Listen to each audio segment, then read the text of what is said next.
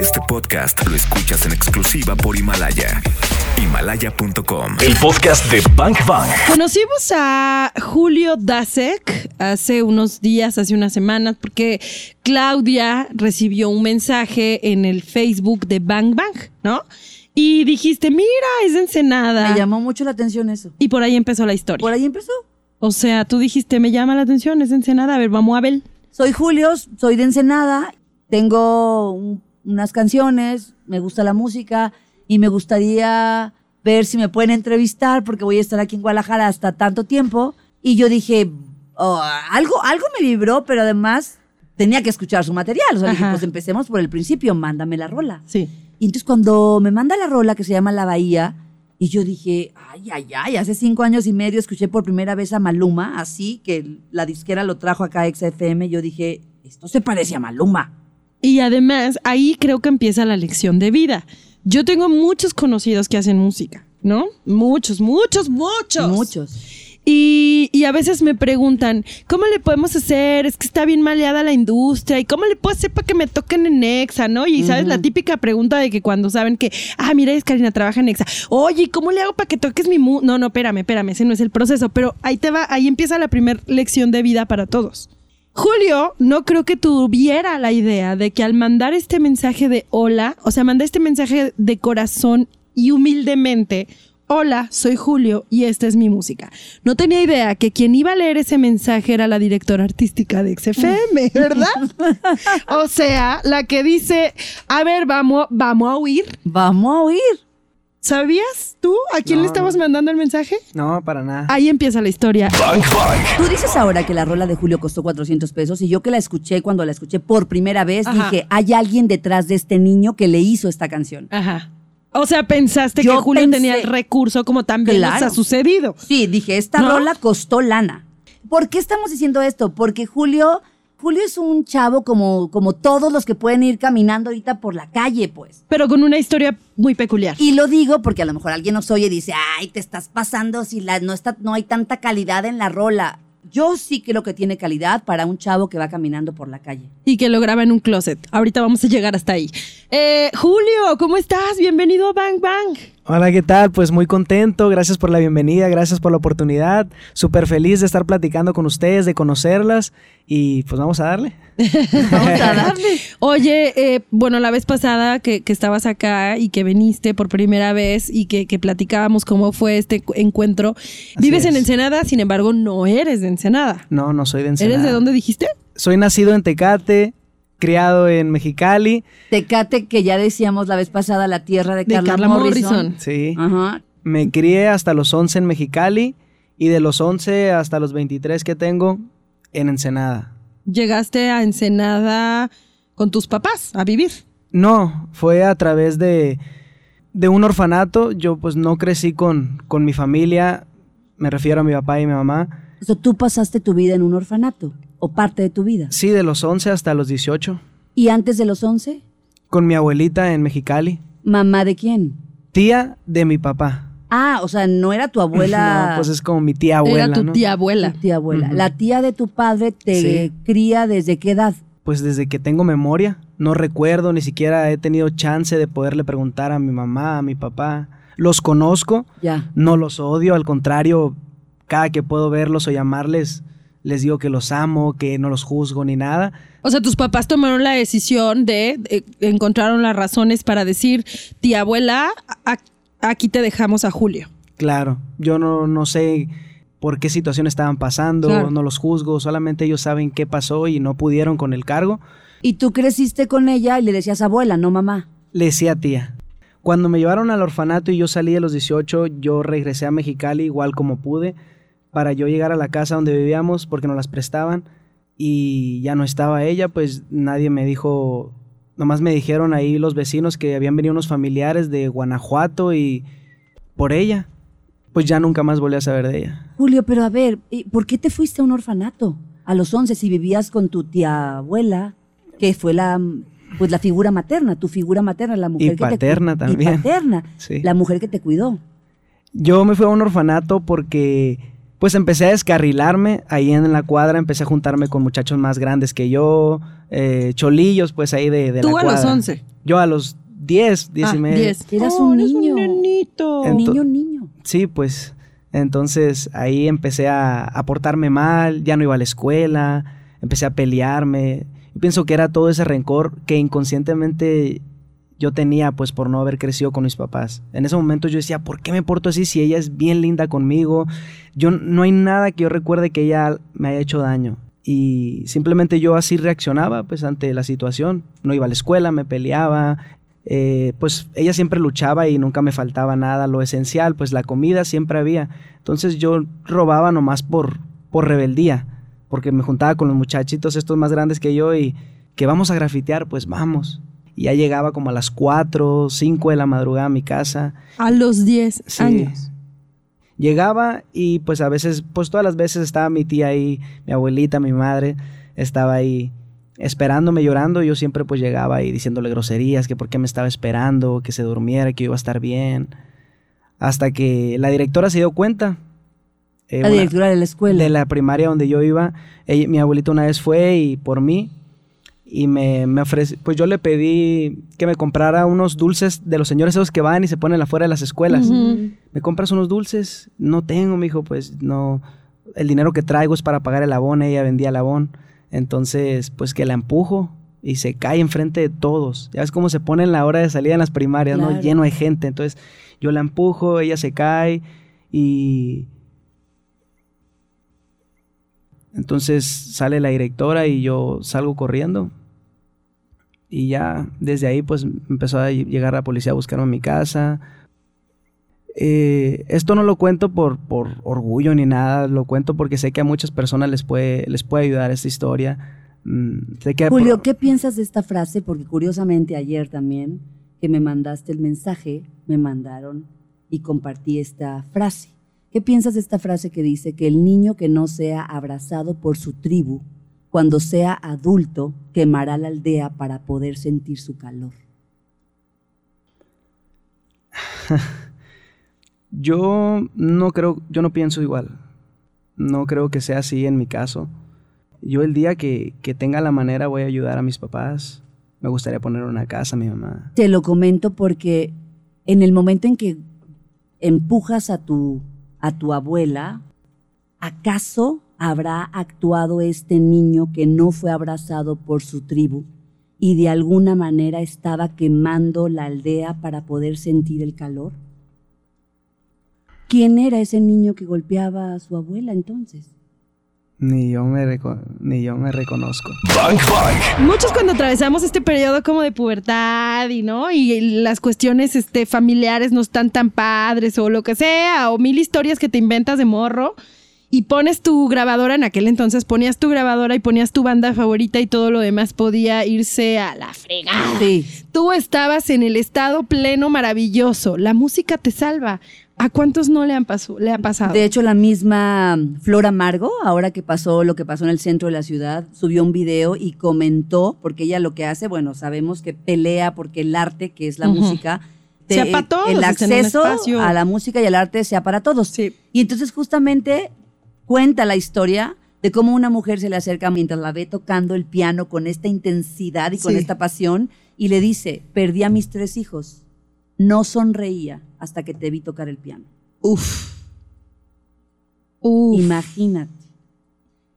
La Sí, música te salva. Sí o no la música salva. Entonces Julio está ahora, nos cuenta cómo sus padres lo dan en adopción de alguna manera o lo dejan con la tía de su padre a los 11 años. En medio de esta historia de abandono, un niño de 10, 11 años cuando mucho, pues empieza a, a portarse mal. Y, y un niño que se revela y un niño que se porta mal es un niño que está gritando. O sea, no es un berrinchudo, es un niño que está diciendo algo que no puede decir de otra manera más que de pronto así, defendiéndose violentamente. Ni siquiera sabe por qué lo está haciendo. O de quién, o sea, es decir, puede atacar a alguien que ni siquiera le ha hecho nada. Están actuando los instintos, ¿no? Están actuando, ah, sus instintos, la defensa, el dolor, la herida, etcétera. Entonces nos cuenta esta historia, hoy está en cabina porque es- tiene una gran lección de vida Nos quedamos en que Julio llegó ahí y él no, él llegó a los 10 años, 11 años y no sabía que tenía como este talento para escribir. Cuando llega al orfanato. Cuando llega al orfanato. Y ahí entonces, Julio, descubriste que te gustaba escribir, que te gustaba hacer música. Sí, claro, ahí, ahí llego y a los días, semanas, yo empiezo a componer, se los empiezo a mostrar a mis amigos. Como a los dos años después, eh, llegan unos americanos y llevan instrumentos a regalar, no nos daban clases incluso de, de, de música hasta ya más después, pero de otras cosas. Entonces llegaron y yo agarré una guitarra y yo empecé a tocar. nos llevaban a una secundaria pública. Entonces a, mis amigos que, que, no iban en un orfanatorio, yo les decía, tráiganme los acordes impresos, cómo se toca, cómo se ponen los dedos, todos. Yo me quiero aprender todos, tráiganmelos. O sea, autodidacta. Entonces, cuando yo empecé a ver, pues ya empiezo a, a saber los de cómo se encuentran las cuerdas de la guitarra, cómo se llaman los trastes, los acordes. Y ya que empiezo, yo ya componía, ya tenía canciones escritas, entonces yo empiezo a tocar la guitarra y ya empiezo a, ponerles música a mis canciones. Yo empecé escribiendo rap, pero ya después dije, no, ese no es mi camino, no, no soy un rapero. Después empecé a, a escribir algunas canciones en inglés.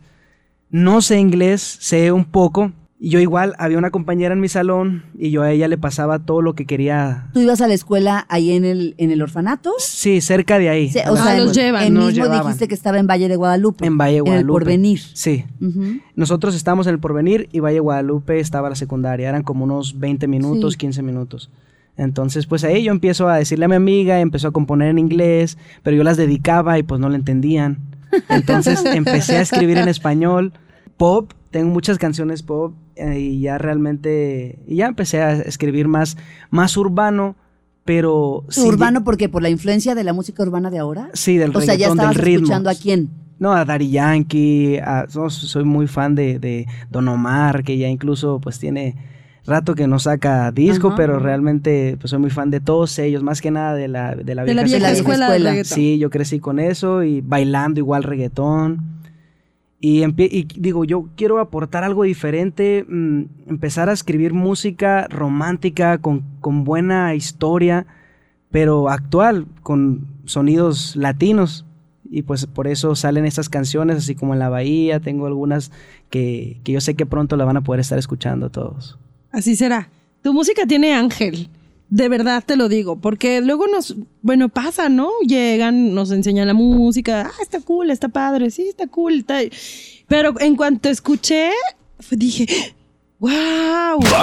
Cuando iba a las prepas y a las secundarias, pues dabas, dejabas los datos de sus redes sociales, los anotaba en los cuadernos, quizá de los chavos. Sí. Pero se acababa el recreo y no alcanzaba a darle sus datos a la mayoría de los chavos que lo acababan de escuchar. Entonces lo que hizo fue imprimir tabloides y los cortaba con tijeras y hacía las tarjetitas, pues para alcanzar a darles tarjetas con sus redes a todos los que estaban ahí. ¿Era así, Julio? Sí, así es, justo así es como, como le hago, porque aún así me sirve bastante ir a las escuelas, me ha funcionado y, pues eso es lo que hago así. A veces me toca ir a Mexicali, a, así ciudades de alrededor de Ensenada, cerquitas, y hago lo mismo. Veo dónde puedo cantar en cualquier escuela o algo y, y hago lo mismo. Y también nos comentabas que bueno, has hecho ruido en Ensenada, una ciudad del noreste. Ahora sí que no sé. Ah, una ciudad muy chiquita, o sea, Ensenada no tiene más de 500 mil habitantes, o sea, tendrá 400 y cacho. Tocas y, y, te mueves en la ciudad y estás en una página de la ciudad y entonces como que eres famosillo, como cantante urbano callejero, eres famosillo en la ciudad.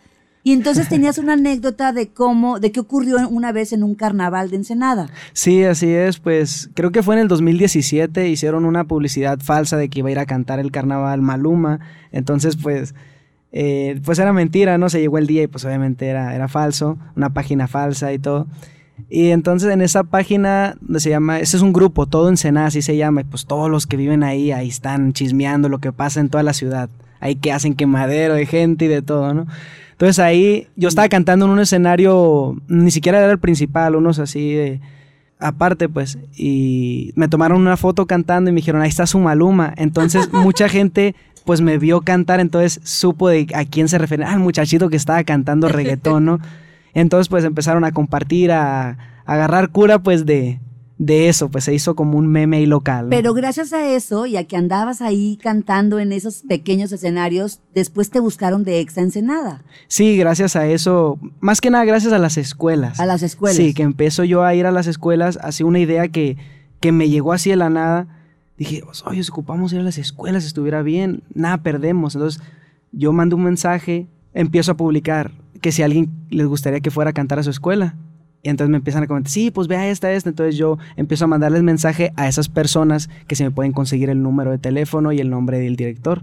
Entonces yo empiezo a marcar y así me empiezan a dar oportunidades. Yo dije, no, pues de aquí soy. A las escuelas. Sí, ahí local, yo creo que ya viendo historias de otros artistas, pues muchos lo han hecho en, en otras ciudades, pero ahí en Ensenada yo fui el primero que hizo ese, Esa gira. esa gira de escuela. Ya ahorita todo el mundo las hace, ahí en Ensenada ya pues han surgido nuevos talentos, entonces esa es la tirada de todos. Vamos a las escuelas.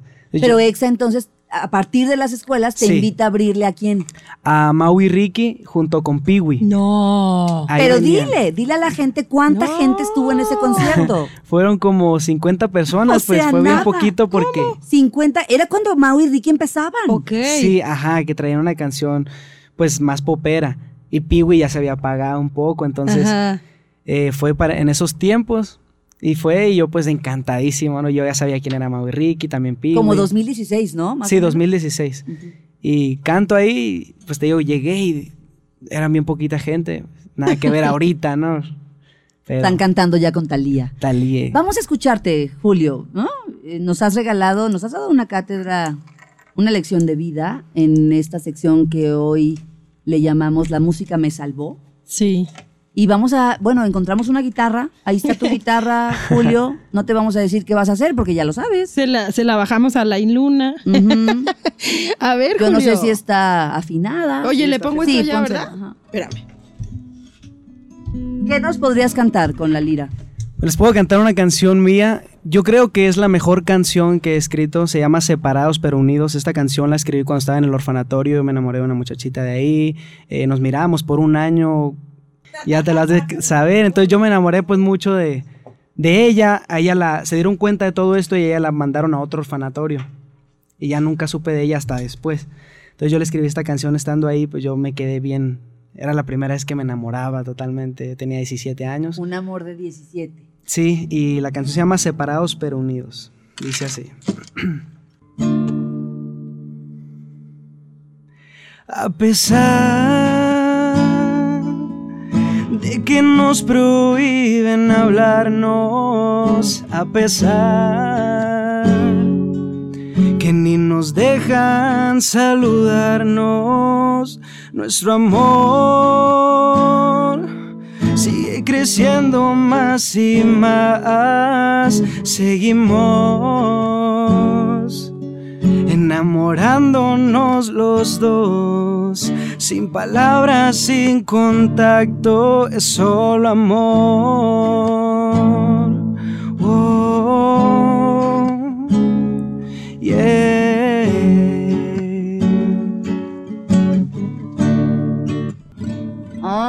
My God. Muchas gracias. Julio, bueno, nos contaste Gracias. la historia antes, entonces ya me, Ah.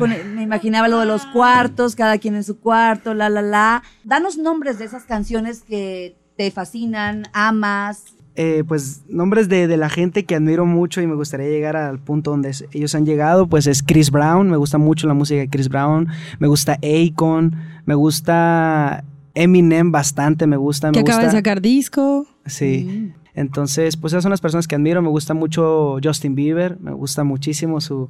su ¿Te sale algo de Justin Bieber en la lira? Um, no creo que me acuerde porque pues yo ya tenía rato que no tocaba la guitarra, pues la había vendido por cuestiones que necesitaba, pero mm, Que antes necesitabas tocaba. que dinero. Sí, entonces vendí mi guitarra y por eso tal vez ahorita ocuparía ensayar algo de Justin ya, Bieber, ya, ya. pero sí tocaba canciones de él. Bang Bang. Karina, pusimos a Julio Dasek a, a, pues, a que buscara una rola de Justin Bieber. Pero fíjate que me quedé pensando en que no concluimos la historia. O sea, me quedé pensando en la tía. O sea, en tu tía. ¿Dónde está tu tía, Julio? O sea, te llevaron al orfanato, saliste de ahí a los 18, estuviste pues un ratote ahí, veías a tu tía, ya no la veías, ¿dónde está? ¿Te acompaña ahora? porque digo, fue la figura más importante para ti, ¿no? Sí, claro. eh, pues realmente no volví a saber de ella. Yo estuve ahí en el orfanatorio ocho años. Los primeros dos años iba a visitarme en muletas desde Mexicali. ¿Qué edad tenía? En camión, como yo creo que como unos 70, 75 años. Iba a verme hasta el Valle de Guadalupe. Y después dejó de ir porque ya se puso en silla de ruedas. Entonces ya de plano no podía.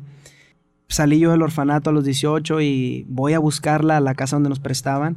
Le pregunto a los vecinos que si, ¿qué onda con mi tía? Pues ya, ¿cómo está estado? Pues todo, ¿no? Y me dicen que supuestamente vinieron unos familiares míos que, que vinieron por ella, que porque estaba muy viejita y ya pues no se podía valer por ella misma. Ni siquiera podía ir a vender abón, pues en- entonces se la llevaron y ya nunca volví a saber de ella. O sea, no, ¿a dónde llamo? ¿Cómo los busco si no sé ni sus nombres de esa supuesta familia, no? Esa casa la rentaban. No, no las prestaban. Ya estaba así hasta, había pedazos sin techo. Solo vivían tú y ella Yo juntos. y ella, ajá. Oye, y cuando sales, eh, ahorita tienes que 23. ¿no? 23, sí. ¿A dónde fuiste? O sea, si no tenías familia, si no había a dónde llegar, ¿qué quisiste, Julio? En la prepa yo, yo tenía un amigo, o sea, José Manuel. Él, yo era de mis mejores amigos y iba en mi salón, yo le comento esto, ¿sabes qué? Me voy a salir del orfanatorio, y no tengo dónde irme. Y él me dijo, yo siempre he estado rentando solo, ya llevo bastantes años, entonces ya, ya estoy acomodado, puedes llegar a mi departamento, ahí te quedas y hasta que tú busques algo, hasta cuando gustes. Y yo pues eso hice. Salí del orfanato y me fui directo ahí. Me fui bien, no, no, no me escapé ni nada, me fui bien. Ahí me puedo quedar si yo gusto hasta que termine mi, mi universidad, mi carrera. Salí de ahí, ahí caí con mi amigo. Ya después yo fui encontrando trabajitos y ya, hasta que llegué a, a rentar yo solo. Viví con, he vivido como con cinco familias. No, con ninguna me he quedado mal, o sea, siempre he dado las gracias, porque trato de irme a rentar y tarde o temprano otra vez se me vuelve a, a venir todo encima y, y- y- conozco a, como por ejemplo esta familia, yo ya, ya no tenía para la renta ese mes y los conocí y ellos de ellos salió, me invitaron a cenar a su casa. Julio, cuéntanos, ¿dónde vives? No, pues aquí yo nunca he sido tan, tan expresivo, pues. Ahorita estoy aprovechando la oportunidad, pero no he sido tan expresivo de mi vida. Entonces yo, no, pues aquí vivo cerca. Ay, cuéntanos más. ¿Con quién? ¿Con tu familia? No, vivo solo. ¿No te gustaría? Mira, tenemos una trailita. Está bien humilde, pero aquí no pagarías nada para que tú sigas, pues, preparándote para, para tu futuro. Y ya, pues me empecé a dedicar a... Salió esto de la música. Justo en ese año, 2016, yo empiezo a abrirme paso en la música. Y dije, no, pues esta es mi opción A y hasta la Z, ¿no? Esta es mi opción, esta es mi escuela. Para así como otros estudian universidades, esta es mi escuela. Julio, ¿cuál es tu gran mensaje? Mi gran mensaje es que luchen por sus sueños y, y no hay nada, nada que los pueda impedir a no realizarlos. No hay nada. Si uno no tiene los contactos, los busca, las oportunidades, ahora me queda más claro que, que no, no llegan, uno las busca, uno crea las oportunidades y, nada, que, que luchen por, por los sueños de cada uno. Yo siempre, siempre la forma que yo me motivo para seguir mi sueño es veo algún, algún video de musical de, de mis artistas favoritos y digo, yo quiero estar ahí. Yo estaba ayer ahí donde estoy, ahí con la casa, y ya estaba triste. Dije, ¿qué voy a hacer? No tengo contactos aquí, ni estas personas tampoco. Entonces vi un video de, de- de mis artistas favoritos, pues dije, "Ah, yo quiero llegar a ser ahí, pues me voy a mover. Y empiezo y empecé a mandar mensaje. Y hoy estás aquí en XFM. Sí. ¿No? Sí. Una cosa más. Si Dios te diera la oportunidad de encontrarte con la mujer que te cuidó y si esa mujer pudiera entrar por esta puerta, ¿qué es lo que tú le dirías? Ya, pues voy la abrazo primero y le digo que dónde está, que si está bien, dónde vive, para irme con ella, sin pensarla. Qué madurez, ¿no?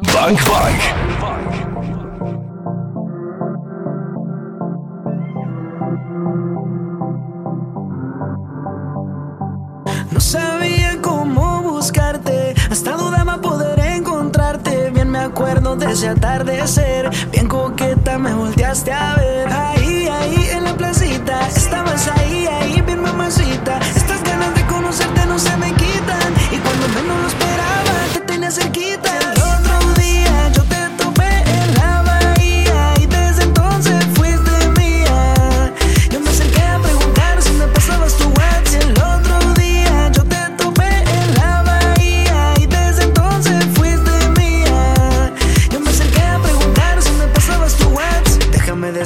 Desde que apareciste. No sé qué pasó, pero algo tú a mí me hiciste. Con la mirada y una sonrisa me prendiste. Solo un par de horas, pero loco me envolviste. Yo seguro de que también tú me estás buscando. Esa cara, ese cuerpo, es que todo me atrapó. Te mirabas hermosa, se me salió el corazón. Quiero conocerte ya para escribirte otra canción.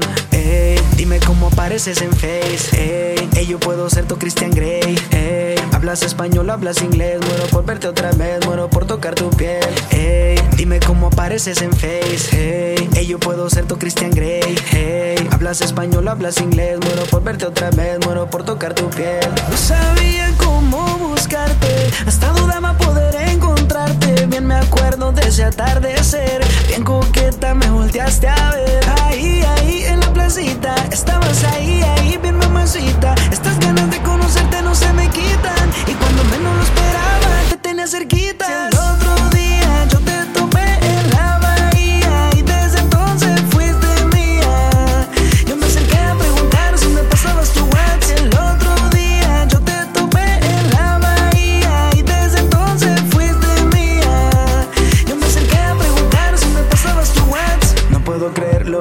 ojos están viendo. Es esa muchacha la que he estado persiguiendo. Voy directo a ella a decir lo que estoy sintiendo. Que me gusta tanto es la neta, no estoy mintiendo. Ey, dime cómo apareces en Face. Ey, ey, yo puedo ser tu Christian Grey. Ey, hablas español o hablas inglés. Muero por verte otra vez, muero por tocar tu piel. Ey, dime cómo apareces en Face. Ey, ey, yo puedo ser tu Christian Grey.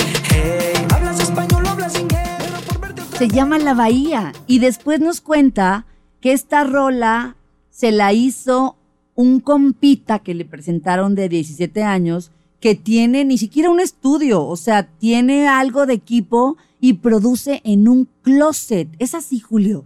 Así es, ese, pues en un closet yo di con él por redes sociales que me lo, pues me lo recomendaron, mira, agrégalo, a él le platicaron un poquito de mí, sabes que te va a agregar tal persona, para, él canta y ya, y le digo, ¿qué? ¿cuánto me cobras? No, pues te cobro 400 pesos. Y yo pues los empiezo a juntar, voy y grabo, y digo, qué calidad, o sea, qué profesionalismo, a pesar de que su equipo es de, tercera, de cuarta, así. La verdad, y pues sí, en un closet abajo, su casa es de dos pisos y, eso está hasta abajo, pues. O sea, aquí la onda es cuándo vamos a dejar de poner pretextos, cuándo vamos a decir, cuando tenga la consola tal, cuando tenga la guitarra tal, cuando tenga el estudio tal o cuando me produzca tal. ¿Cuándo lo vamos a hacer? Julio lo hizo. Uno de repente como que conecta con rolas, conecta con arte y, y no entiendes mucho. O sea, no nos ponemos a hacer un análisis real si la rola está producida bajo un esquema especial. Nada, lo sientes y ya, eso es lo que pasa. Vibró y ya. Vibró y- cuando vibra es porque, porque trae, algo trae. Porque algo trae. Julio, te, queremos que nos toques un Justin Bieber. Queremos que nos toques algo. Este sería un pedacito de una canción que se llama As Long As You Love Me. Y pues ahí va.